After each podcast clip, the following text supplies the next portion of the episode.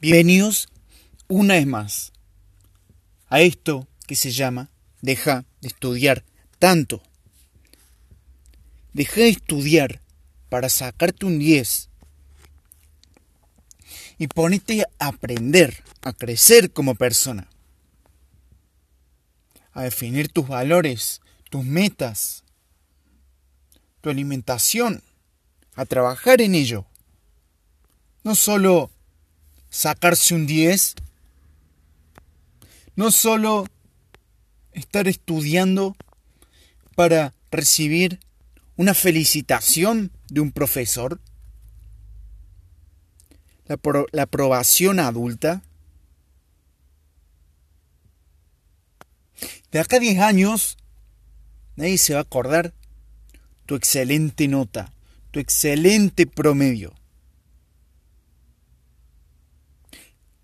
Pero de acá a 10 años, solo vos te vas a acordar de haber comenzado tu dieta, tu alimentación, desarrollar una maestría en algún arte, en algún trabajo de la nueva generación. Esas cosas son las que realmente importan y no tanto un 10, una nota probada, un trimestre. Tampoco te digo que no estudies nada para sacarte un cero. Digo que te permita ser mediocre. Sé mediocre. Nadie te va a decir que está mal. Pero sí te van a decir que está mal dedicar, dedicarte tiempo a vos mismo. Dedicarte tiempo a crecer como persona. Dedicarte tiempo a... a quererte. Cuando estés comiendo una ensalada te van a mirar y te van a decir, qué bicho raro que sos. Cuando estés cuidando tu alimentación y te ofrezcan alcohol y vos digas no gracias, yo no tomo, decir, qué bicho raro que sos. Cuando les digas, no, yo escucho podcast de crecimiento personal, porque yo no creo en el estudio, es decir, qué bicho raro que sos. Pero claro, si te matas estudiando, para el final ser algo que no querés, o a lo sumo no te interesa, sos normal. ¿O no? Sos normal. Por el simple hecho de seguir la sociedad, por el simple hecho de seguir el rebaño.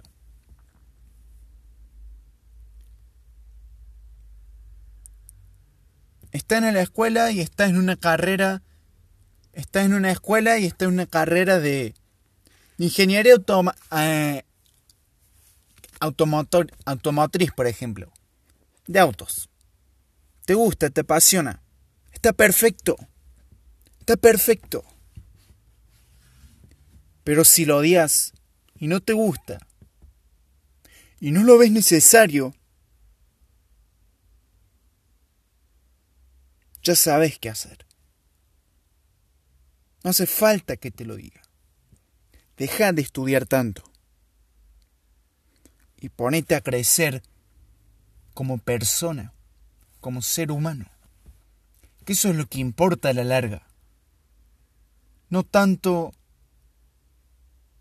una nota, no tanto aprobación. Y si te gusta la carrera igual, céntrate en aprender, no en la aprobación. Centrarte en la práctica. Y también obviamente crecer como persona. Crecer como persona. O estarás pensando, pero no se puede ser un alumno de 10 y crecer personalmente. Sí, está bien, si te gusta la carrera que estás haciendo, el colegio en el que estás, está perfecto. Pero nunca dejar de crecer como seres humanos y como personas.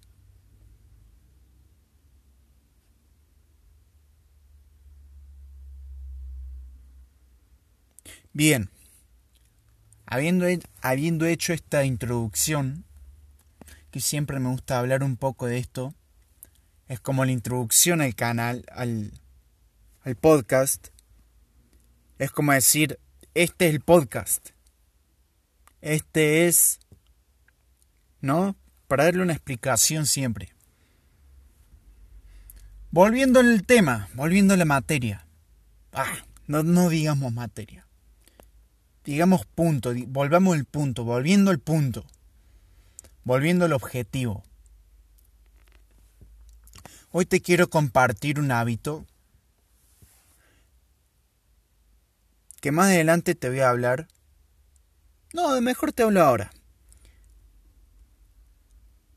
No, es que se me va a mezclar todo. Te, te lo digo el próximo capítulo. Así vamos organizando todo. Porque si no tengo unas partes acá, otras partes allá y queda todo un quilombo.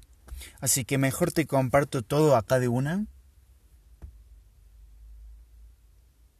Y en el que sigue te hablo más de la organización de los hábitos, la organización de las creencias, la organización de las metas y de una visión de vida.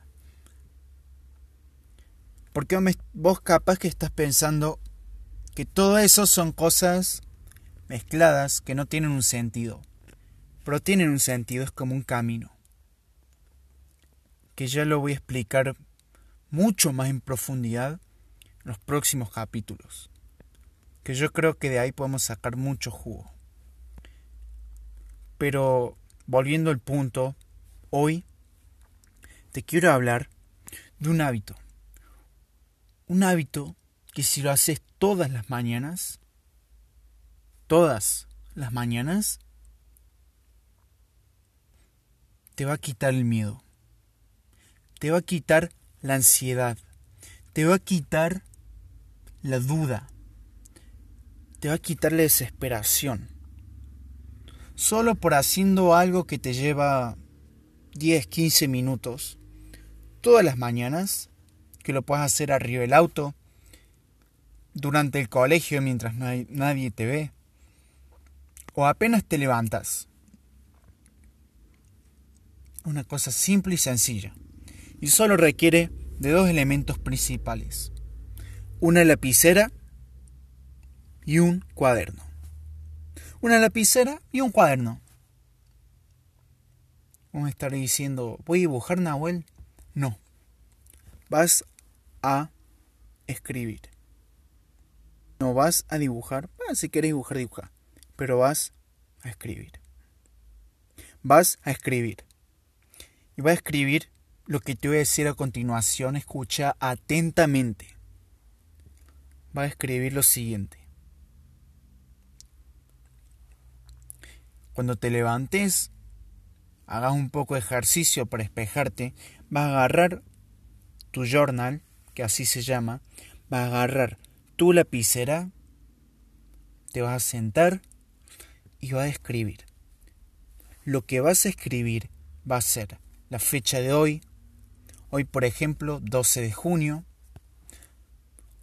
y va a escribir por lo menos, o como te parezca, pero por lo menos 10 cosas, escucha atentamente, 10 cosas, ya sean experiencias, ya sean cosas materiales, ya sean relaciones, sentimientos, lo que sea, por las que estés agradecido. Repito, va a escribir en ese cuaderno cada mañana 10 cosas por lo que estás agradecido. Cosas por las que puedes decir gracias. Gracias que me sucedieron esto en la vida. Cosas que de las que te sentís agradecido. De las que te sentís orgulloso, feliz de poder tenerlas, escribirlas y compartirlas con el diario.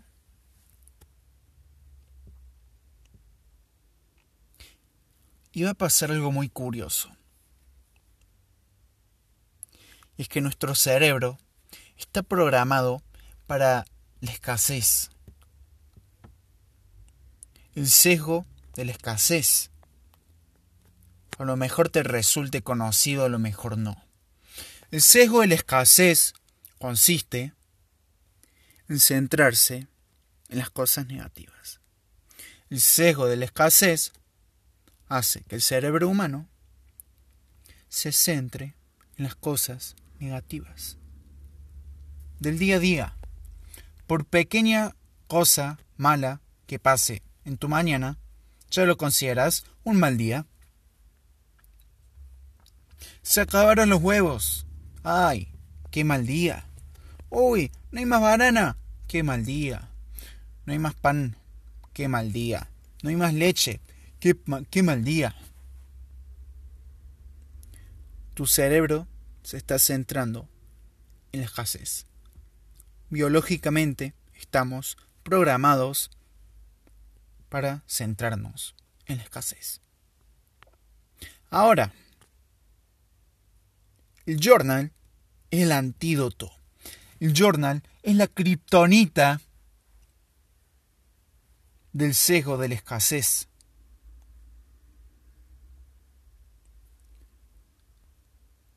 ¿Por qué? Porque estás llevando a papel sentimientos. Te hace revivir esos sentimientos. Sentimiento de gratitud, de amor, de gracia por aquellos recuerdos o cosas que tenés. Cosas que te hacen feliz, cosas que te hacen sentir completo. Para eso queremos un journal. Es la kriptonita contra contra eso, contra lo que llamamos el sesgo de la negatividad. Y te voy a contar una historia. Y es que mi madre, que actualmente yo vivo con ella, es una persona muy tóxica. Es, sí, es cierto, es tóxica, se queja, es una víctima. Pero aún así la quiero. Y escribo sobre ello. Aunque me parezca una víctima, la quiero igual. Y lo que hace eso, que me hace menos reactivo a sus condiciones negativas. Antes del journaling, antes de escribir en el diario, era mucho más, mm, ¿cómo se dice? Susceptible. Me contagiaba muy fácil esas emociones. Pero hoy en día, escribiendo en un diario, me permite concentrar esas emociones. Y lo puedo escribir una y otra vez. No importa que se repita, no importa que sean los mismos. Lo importante es el acto de escribir. Lo importante es el acto de hacer el gesto con la mano. Eso hace que se grabe en tu mente subconsciente,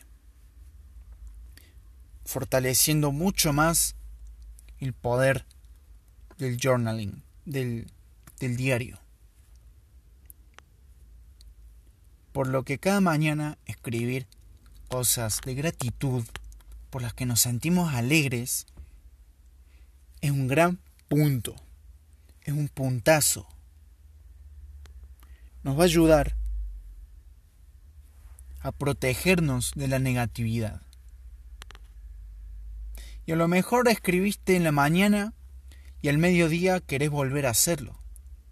O puedes escribir algo que te está pasando y te parece muy curioso. ¿Por qué no? Al final, la libreta, el journal, es como tu libro de viaje va escribiendo las cosas que te van pasando, tus experiencias. Lo usas como kriptonita contra la negatividad, contra las malas esperanzas, contra el miedo, contra la ansiedad. Simplemente porque te permite anclarlo. Te, lo, te permite anclarlo a un libro. Y a su vez se guarda en tu mente subconsciente. Por lo que tener un journal siempre a mano para escribir ideas y cosas, fundamentalmente cosas por las que nos sentimos agradecidos, ya que ellas nos protegen de las cosas negativas. Espero que te haya encantado el capítulo de hoy. Así que por favor, quiero que te compres un, una libreta, un librito y una lapicera. Escribas cada mañana o cada día. Porque quiero en serio que lo descubras por vos mismo, que sientas esa experiencia de escribir algo durante esa mañana y sentir esa gratitud. Y a medida que vas avanzando, no es necesario que vuelvas, porque como te dije lo importante es escribirlo. Pero sí volver a las semanas anteriores y decir, ah, mira si estaba pensando, esto es lo que me pasaba en ese momento. Y vas a ver ese avance, esa sensación de seguridad, de que las cosas no están perdidas, de que todavía tenés control. Espero que te haya encantado. Soy Nahuel Sánchez, tu presentador en este maravilloso podcast, que agradezco mucho que estés escuchando y que le dediques tiempo. Así que eso es todo por hoy. Espero que tengas un gran fin de semana que te compres un journal y recordá, escribí cosas por las que te sientas bien, porque te van a curar el miedo. Y después escribir tus experiencias, tus pensamientos, cosas curiosas que se te vengan a la cabeza. Te quiero mucho, nos vemos y... Y bueno, eso es todo amigos. te quiero. Nos vemos.